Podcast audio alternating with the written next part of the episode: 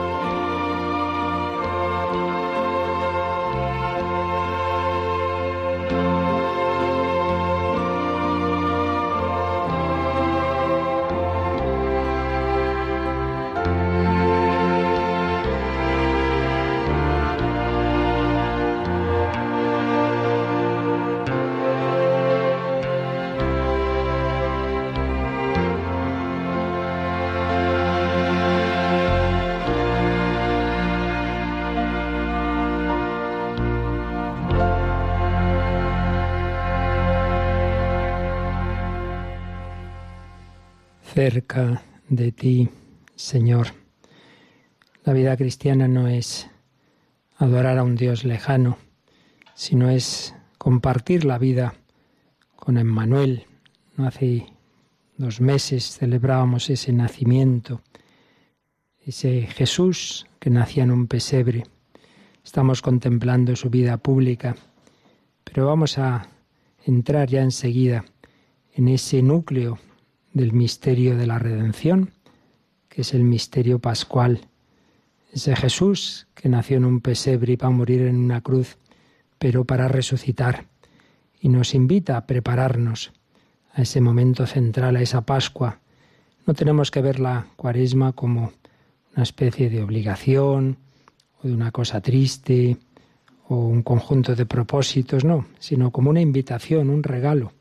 El Señor nos regala su luz, gracias especiales para podernos preparar, nos quiere dar especiales ayudas de conversión, nos quiere centrar más en Él, vamos a recibir más ayuda en este tiempo para intensificar la oración, para ser más sacrificados, para ser más generosos. Jesús nos quiere más cerca de Él. Por eso vamos a recordar que ese Jesús que fue adorado muy cerquita por los pastores, por los magos, por supuesto por María y José, es también el que nos invita a seguirle no solo en los momentos gozosos, no solo en Caná, cuando hay vino bueno, sino también cuando lleguen las dificultades, las incomprensiones, las cruces. Si solo somos amigos de Jesús, cuando todo va bien y le olvidamos, le abandonamos cuando llegan las dificultades, pues no somos verdaderos amigos.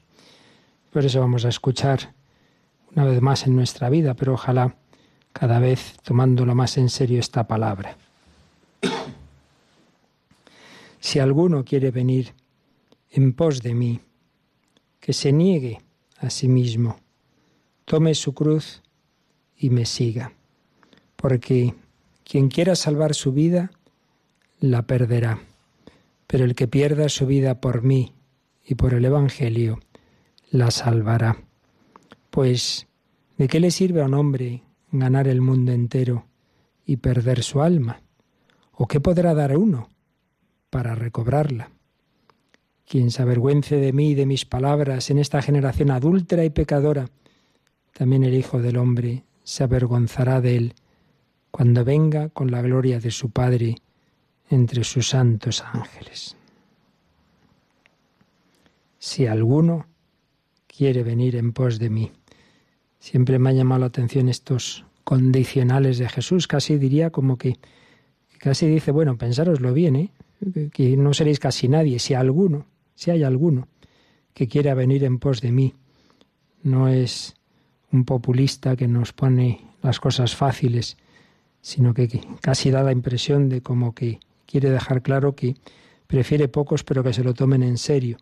Si alguno quiere venir en pos de mí quiere seguirme, quiere ir tras mis huellas, pues ya nos avisa que se niegue a sí mismo.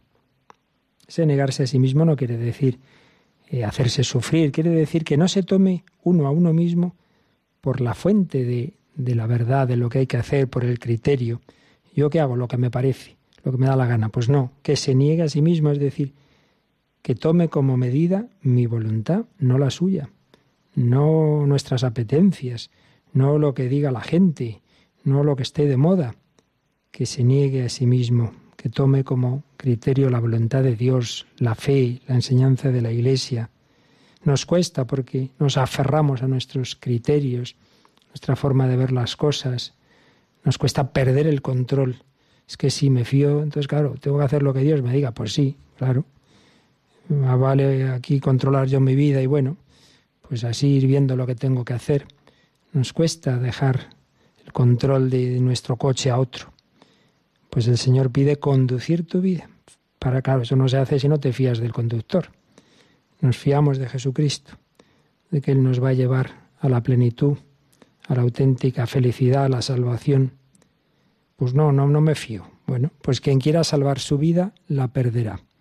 El que se agarre a sus cosas, a sus bienes, a sus ideas, más vale pájaro en mano que ciento volando. Es que vete a saber, tal como están las cosas, voy a, acumular, porque luego a lo mejor pues estoy en paro o me pongo enfermo. Bueno, tú acumula lo que quieras, mañana tienes un accidente con dinero y sin él. Quien quiera salvar su vida, la perderá. Porque además sí, podrás tener dinero, pero en esta vida se puede comprar las cosas, pero no la alegría. Se puede comprar el placer, muy fácil, facilísimo hoy día, pero no la alegría honda, mucho menos la felicidad duradera. Esa no se compra. Esa brota del corazón, brota del que es inmensamente feliz, que es Dios, de la unión con Él y de unidos a Él hacer el bien, de amar. Mayor felicidad hay en dar que en recibir. Pero si tú te aferras a mí, a lo mío, pues pierdes tu vida, pues serás un desgraciado. Yo, yo, yo, yo ser feliz, pues no lo serás, porque estás siempre pendiente de tu éxito, del aplauso, de lo que te digan, de, de si se han te han valorado o no, y así no se puede. Serás como la montaña rusa, un día entusiasta, eufórico, al día siguiente deprimido. Quien quiera salvar su vida la perderá. Pero en cambio, el que esté dispuesto a renunciar a sus cosas, a sus ideas, a sus bienes, el que pierda su vida, el que aparentemente haga el tonto por Cristo en este mundo de hoy, el que pierda su vida por mí y por el Evangelio, la salvará. Y no hay que entenderlo solo como que, bueno, aquí pues lo pasamos mal, pero luego seremos felices. No, no, ya aquí, pues en medio de problemas, de dificultades, el santo es el más feliz, el más lleno de Dios, de esperanza. No veíamos siempre esa gran esperanza en San Juan Pablo II, en la Madre Teresa, el Padre Pío, con tantos sufrimientos. Podían sufrir, sí, pero no perdían nunca la esperanza, la paz profunda del alma, del corazón. Y en cambio, pues cuántos que tenían las cosas de este mundo podían decir aquello tan triste de aquella niña rica, Cristina Onassis, soy tan pobre, tan pobre, que solo tengo dinero. Soy tan pobre, tan pobre, que solo tengo aplausos, fama, pero no tengo el corazón lleno de Dios. Pues ¿de qué le sirve a un hombre ganar el mundo entero si pierde su alma? ¿De qué te sirven esos títulos, esos bienes, esos viajes, esa fama? si por dentro estás hecho polvo. Anda que no hay famosos que acaban horriblemente mal, la droga, en el suicidio, tristísimos en su vida, con fracasos personales, familiares, rupturas. No hay quien aguante ese tipo de relaciones. ¿De qué le sirve a un hombre ganar el mundo entero y perder su alma? Jesús nos invita a seguirle a negarnos a nosotros mismos. Pero todo eso, pues como digo, que aparentemente pues es difícil al final, es lo que nos da la felicidad y la libertad. Y la libertad. El Papa Francisco, como todos los papas, todos los años, nos ofrece un mensaje para la cuaresma. Y hoy, este año ha cogido este lema, la creación expectante, está guardando la manifestación de los hijos de Dios, de los hijos de Dios, hijos de Dios llamados a la libertad. Nos explica, cuando no vivimos como hijos de Dios, tenemos comportamientos destructivos hacia el prójimo y las demás criaturas, incluso hacia nosotros mismos. Pues en el fondo consideramos que podemos usar a todo, todo y a todos como nos plazca. Nos domina la intemperancia, lo que me apetece ya está.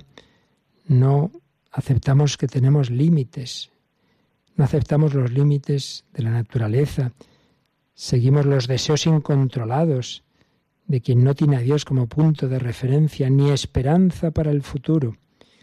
Señálame acertadamente, si no tenemos una perspectiva de eternidad, si no vivimos en el horizonte de la resurrección, entonces, ¿qué se impone? La lógica del todo y ya. Como no voy a esperar, como no voy a esperar a, a la vida eterna, pues ya lo quiero todo, todo y ya. Y como no acabo de creerme mucho eso de la vida eterna, pues más vale pájaro en mano, placeres, dinero, diversiones. La causa de todo mal es el pecado, que interrumpió la comunión con Dios, con los demás y con la creación. Explicaba Benedicto XVI que la plenitud del hombre está en sus relaciones. Y si la principal relación, que es la que tenemos con Dios, está herida, está dañada, está rota, cuando vivimos sin Dios, todas las demás relaciones quedan trastornadas. Si yo no estoy centrado en Dios, no estoy centrado en mí mismo. Estoy roto, pienso una cosa, siento otra, hago otra. Y como estoy mal por dentro, pues también estoy, mal con los demás, me enfado, estoy irritable, susceptible, por cualquier cosa pues la organizo rota la relación con Dios, conmigo mismo, con los demás y con la creación.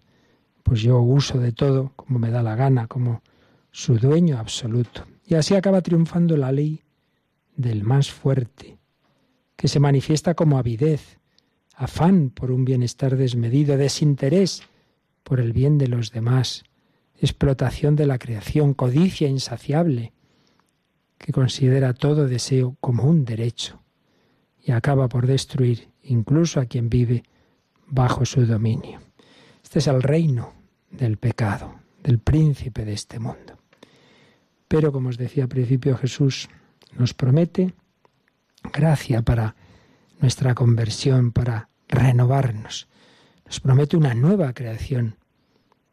Y eso cada año el Señor nos da una serie de años en la vida que si los aprovechamos, cada cuaresma, cada tiempo pascual, quiere decir que cada Navidad, cada año, pues el Señor da una vuelta en nuestro corazón y nos va acercando a Él, si aprovechamos. Cada año, pues deberíamos estar más cerca de Él, menos egoístas, más entregados, más centrados en Dios y dados a los demás, más sacrificados, más contemplativos. Cada año el Señor nos va a dar otra gracia, otra oportunidad. Y nos va a dar ese, esa posibilidad de irnos separando de los ídolos de este mundo, de las tres P's, el placer, el poder, el poseer. Jesús nos llama al arrepentimiento, la conversión y el perdón. Y así, recuerda el Papa citando a San Pablo, toda la creación está llamada a salir de la esclavitud de la corrupción para entrar en la gloriosa libertad de los hijos de Dios. Pero vamos a quedarnos así en oración. Vamos a pedir al Señor, pues primero la humildad, que yo reconozca mis esclavitudes, que yo reconozca que necesito la conversión. Si uno se piensa que está bien, que ya es muy bueno, pues claro, la cuaresma será pues un adorno será un rito, será coger la ceniza y ya está. Pues no, necesito la gracia, necesito ser convertido, necesito que el Señor me libere de mis adicciones, de mis esclavitudes al pecado o a, cosas que aunque en sí mismas no sean malas, pero que me tienen obsesionado. Internet, el móvil, el trabajo mismo. ¿Cuántas veces nos hacemos adictos, esclavos a esa persona, a esa relación, liberados de la esclavitud para entrar en la gloriosa libertad de los hijos de Dios. Y para ello el Señor nos invita a ir al desierto, como invitó a Israel a enamorarnos, a darnos un corazón nuevo, un corazón centrado en Él. Se lo pedimos con María, ese ir al desierto de la cuaresma, para que nuestro corazón mire hondamente a Jesucristo.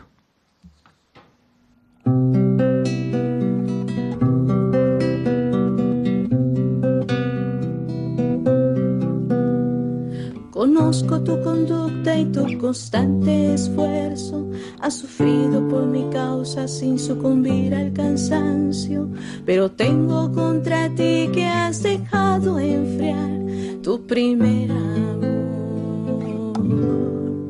Por eso yo la voy a seducir, la llevaré al desierto y allí hablaré a su corazón y ella me responderá como en los días de su juventud. Por eso yo la voy a seducir, la llevaré al desierto y allí hablaré a su corazón y ella me responderá como en los días de su juventud.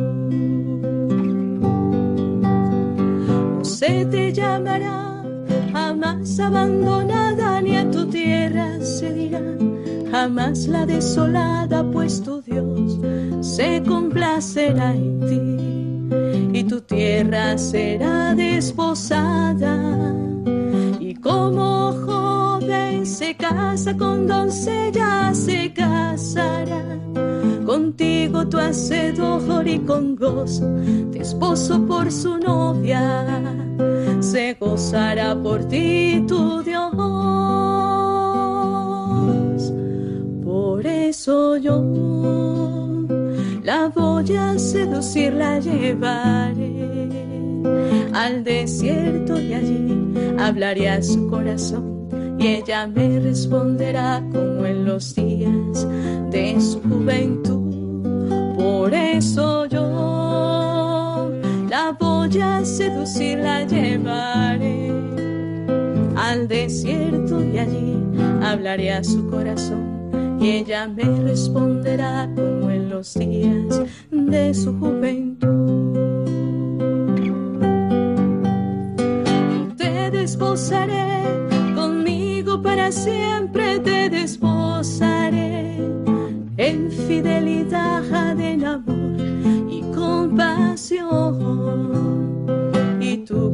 conocerás a tu Dios. Ensancha el espacio de tu tienda, tus clavijas asegura. No te detengas, pues tus hijos heredarán naciones y un pueblo de Dios formará. Por eso yo la voy a seducir, la llevaré al desierto y allí hablaré a su corazón y ella me responderá como en los días de su juventud. Por eso yo te voy a seducir, te llevaré al desierto y allí hablaré a tu corazón y tú me responderás como en los días de tu juventud.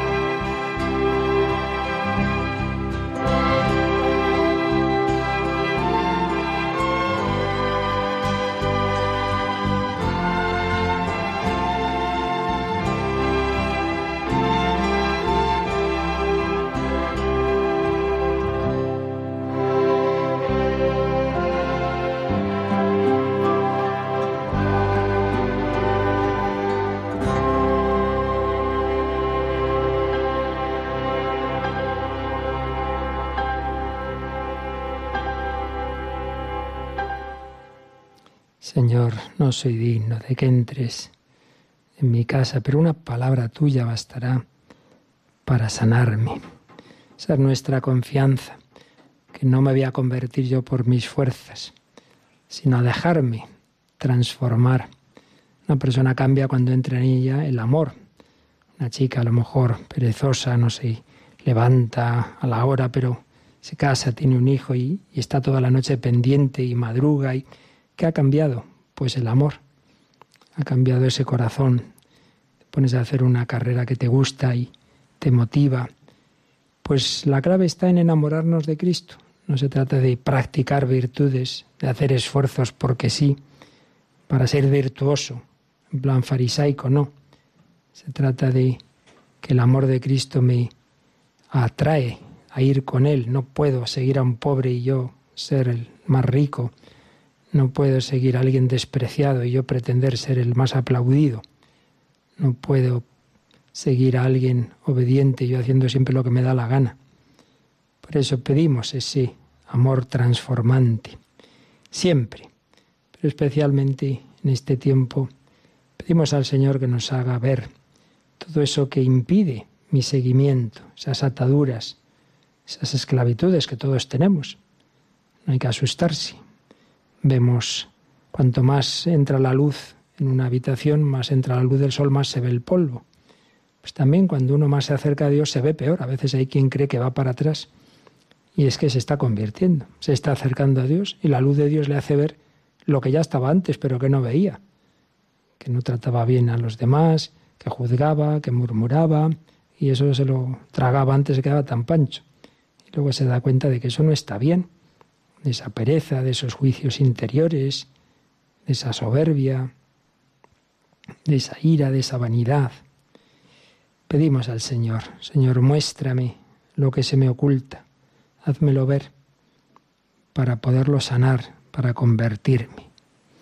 Y especialmente, como sabemos, se nos van a recordar tres actitudes que son para todo momento, claro, pero que en cuaresma se nos van a recordar desde el miércoles de ceniza, llamamos el ayuno, la oración y la limosna, pero que son mucho más que lo que dicen esas palabras, no es simplemente un ayunar de no comer, es renunciar a mí mismo, a mi comodidad. No solo es que también el ser capaces que no nos vamos a morir de hambre, como se mueren otros en el mundo, de, no comer algún día o restringir lo que más nos gusta, pero sobre todo ayunar de vicios, ayunar de vanidades, de tanta televisión, de internet, del móvil, de, cosas inútiles, ayunar, cambiar nuestra actitud con los demás, con las criaturas, esa tentación de devorarlo todo, dice el Papa, para saciar nuestra avidez, ese buscar llenar el vacío de nuestro corazón con cosas inútiles, ayunar. Orar, en cambio, es dejarnos llenar por el absoluto, por Dios, es acercarnos al Señor. Tengo tiempo para todo y para todos menos para la oración. Puedo leer de todo, pero no la escritura. Un buen libro espiritual. Encuentro tiempo para visitar a mis amigos y no para entrar en la capilla. Pues pedimos intensificar ese trato con el Señor, ese renunciar a mi autosuficiencia. Yo me apaño, pues no. Vívelo todo con Jesucristo. Declarémonos necesitados del Señor y de su misericordia. Si quieres, puedes limpiarme, le dijo el leproso. Señor, que vea, le dijo el ciego. Señor, mi hija está muy enferma. Ven a casa, cúrala. Señor, todos esos gritos de pobres, enfermos, necesitados, pecadores, ninguno te ha condenado, ninguno, Señor. Tampoco yo te condeno, anda y en adelante, no peques más. Hijo, tus pecados quedan perdonados. Para que veáis que tengo poder para perdonar pecados, coge tu camilla, levántate y echa a andar. Pues vamos a orar así a Jesús desde la pobreza, desde la humildad, desde la conciencia de nuestro pecado. Ayuno, oración y limosna, que no es dar unas monedas, es hacer de mi vida una donación, una entrega, no vivir acumulando para mí, para mí, sino dar no solo mis bienes materiales, sino mi tiempo, mi sonrisa, mi acogida, lo que yo sé en el apostolado, en la catequesis, en la caridad. En definitiva, ser de Dios, oración, ser para los demás, caridad, y no ser de mi yo egoísta, sacrificio, abnegación, ayuno. Ser de Dios todo el día, pero que eso implique ratos específicos de oración. Si no, lo demás será un cuento. Ser para los demás todo el día, pero se tiene que concretar en obras de misericordia, en momentos particulares.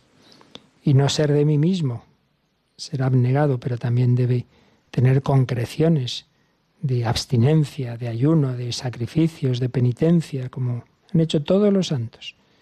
No es nada nuevo. Y así, pues vamos con Jesús al desierto. Vamos a compartir con Él ese desierto. Él convirtió el desierto en jardín. Pues dice el Papa que nuestra cuaresma suponga recorrer ese mismo camino. No dejemos transcurrir en vano este tiempo favorable Pidamos a Dios que nos ayude a emprender un camino de verdadera conversión. Abandonemos el egoísmo, la mirada fija en nosotros mismos. Hagámonos prójimos de nuestros hermanos y hermanas que pasan dificultades, compartiendo con ellos nuestros bienes espirituales y materiales. Así, acogiendo en lo concreto de nuestra vida la victoria de Cristo sobre el pecado y la muerte, atraeremos su fuerza transformadora también sobre la creación. Pues como os decía, para ello necesitamos enamorarnos de Cristo. El Hijo de Dios ha bajado del cielo a la tierra, por amor a cada uno. Decía San Francisco de Asís, tú que te dignaste morir por amor de mi amor, haga la dulzura de tu amor, que yo muera por amor de tu amor. Por eso, lo principal en cuaresma y en toda la vida cristiana no es lo que yo hago, sino contemplar a Cristo.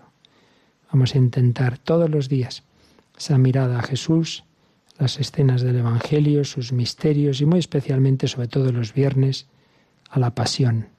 Meditemos la pasión. Ahí está la medicina para todos nuestros pecados, vicios, rebeldías. Mira a Jesús atado, mira cómo obedece, Mira cómo se deja flagelar por tus placeres. Mira cómo se deja humillar por tus soberbias. Mira cómo se deja crucificar por ti que no te quieres atar ni comprometer nunca. Mira cómo da la vida por todos a enseñarnos a vencer el egoísmo. Pedimos a Jesús con esas palabras tan bellas de, de Pemán en el Cristo de la Buena Muerte, que yo vaya en fin por la vida, como tú estás en la cruz los ojos al mundo muertos, de amor llagadas las manos, de sangre los pies cubiertos y los dos brazos abiertos para todos los hermanos. Pues contemplemos a Jesús que se desposa con la humanidad, que es el Cordero que se entrega por nosotros, enamorándonos de Él, nos entregaremos también a Él.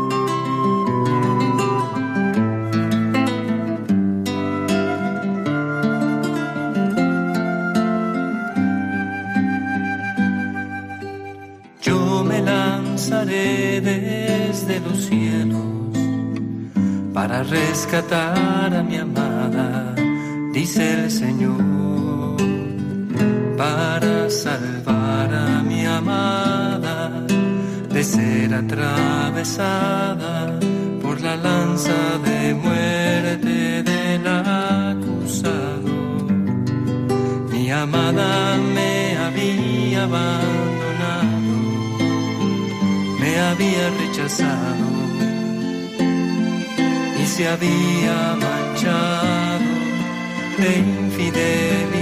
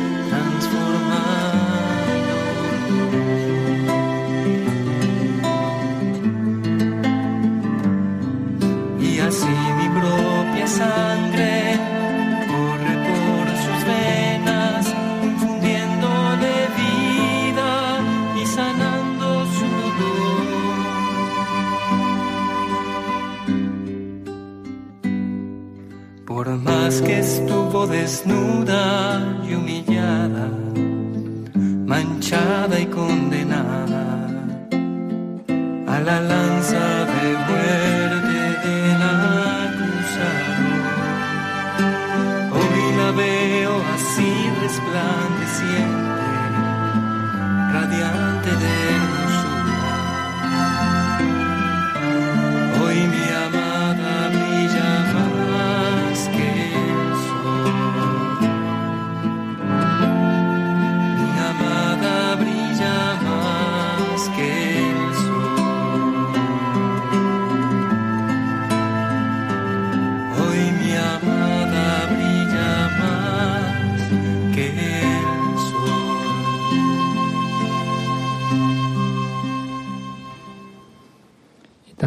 nosotros ahora de manera comunitaria pues le presentamos a Jesús nuestras súplicas, muchas de ellas están ahí escritas al pie del altar, otras las estáis ahora presentando en vuestro corazón, en las redes sociales y ahora las resumimos de una manera global invocando la misericordia del Señor.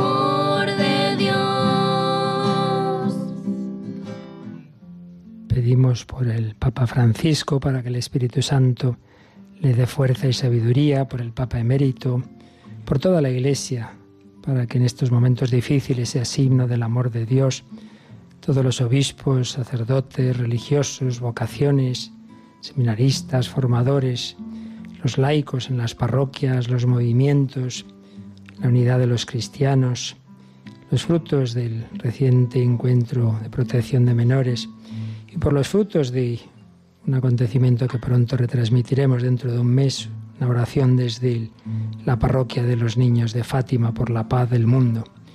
Una paz que pedimos para Venezuela, Nicaragua, Oriente Próximo, Siria, por todas las naciones, España, que el corazón de Jesús en este centenario de su consagración nos proteja a todos los pobres, refugiados, las víctimas de las guerras en el mundo entero, que nada nos separe del amor de Dios.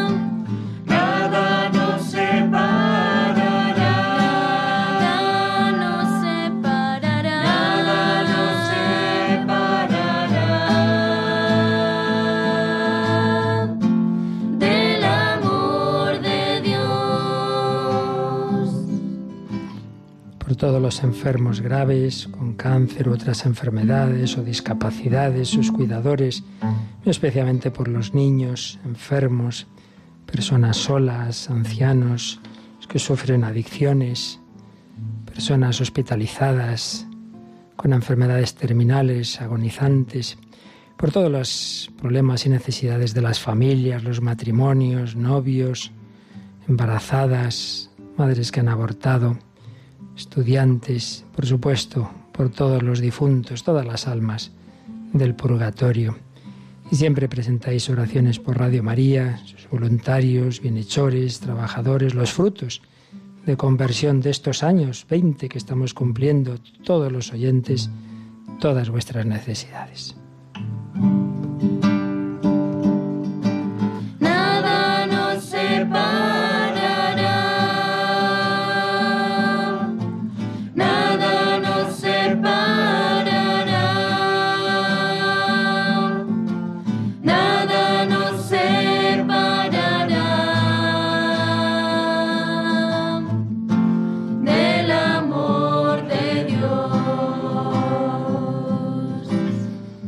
No solo pedimos, damos gracias, tantos regalos en este mes, tantas gracias en esta radio, todo lo que el Señor nos concede. También las gracias a través de esta hora santa. Hace un mes pedíamos por una niña de siete años con un tumor óseo y parece que ha desaparecido. Damos gracias al Señor. Y peticiones especiales de este mes por Álvaro, también un niño de nueve años que ya no pueden hacer más los médicos con cáncer, operado un nuevo tumor, casi ciego. Su madre Aurora nos pide un milagro, oración. Y pedimos por nuestro compañero en la radio recientemente jubilado, Josep, en esta nueva etapa de su vida. Rosario de Sevilla pide a la Virgen por diversos problemas y dificultades de esa familia. Todo ello, todo lo que el Señor sabe que está en vuestros corazones, lo presentamos ante Él.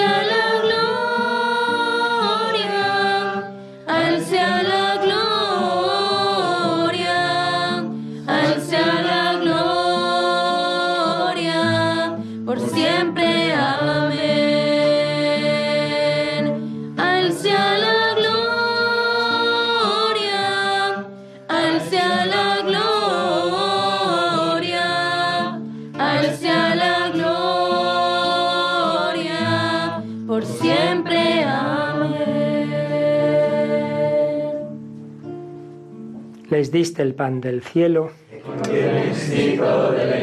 Oremos. Oh Dios, que en este sacramento admirable nos dejaste el memorial de tu pasión, te pedimos nos concedas venerar de tal modo los sagrados misterios de tu cuerpo y de tu sangre, experimentemos constantemente en nosotros el fruto de tu redención, que vives y reinas por los siglos de los siglos. Amén. Y ahora este Jesús, que miró a tantas personas en su vida terrena con amor y misericordia, nos mira a cada uno.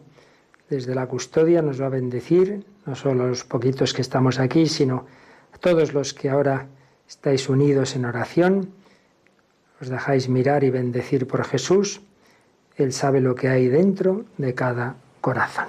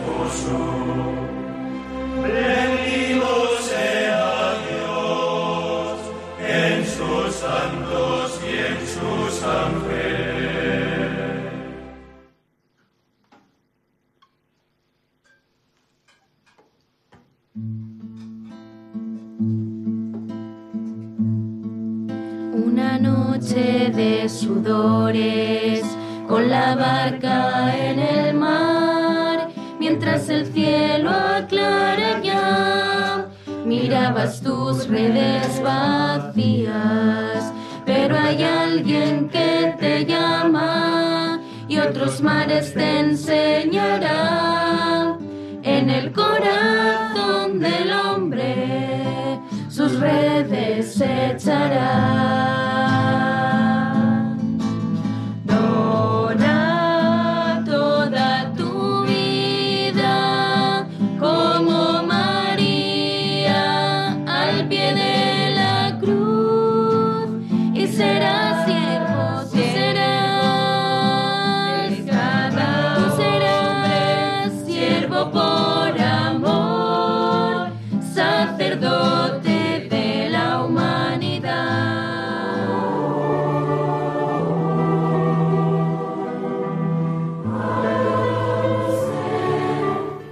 Hasta aquí, queridos oyentes, la hora santa con exposición del Santísimo que les hemos ofrecido desde la capilla de nuestros estudios centrales en Madrid.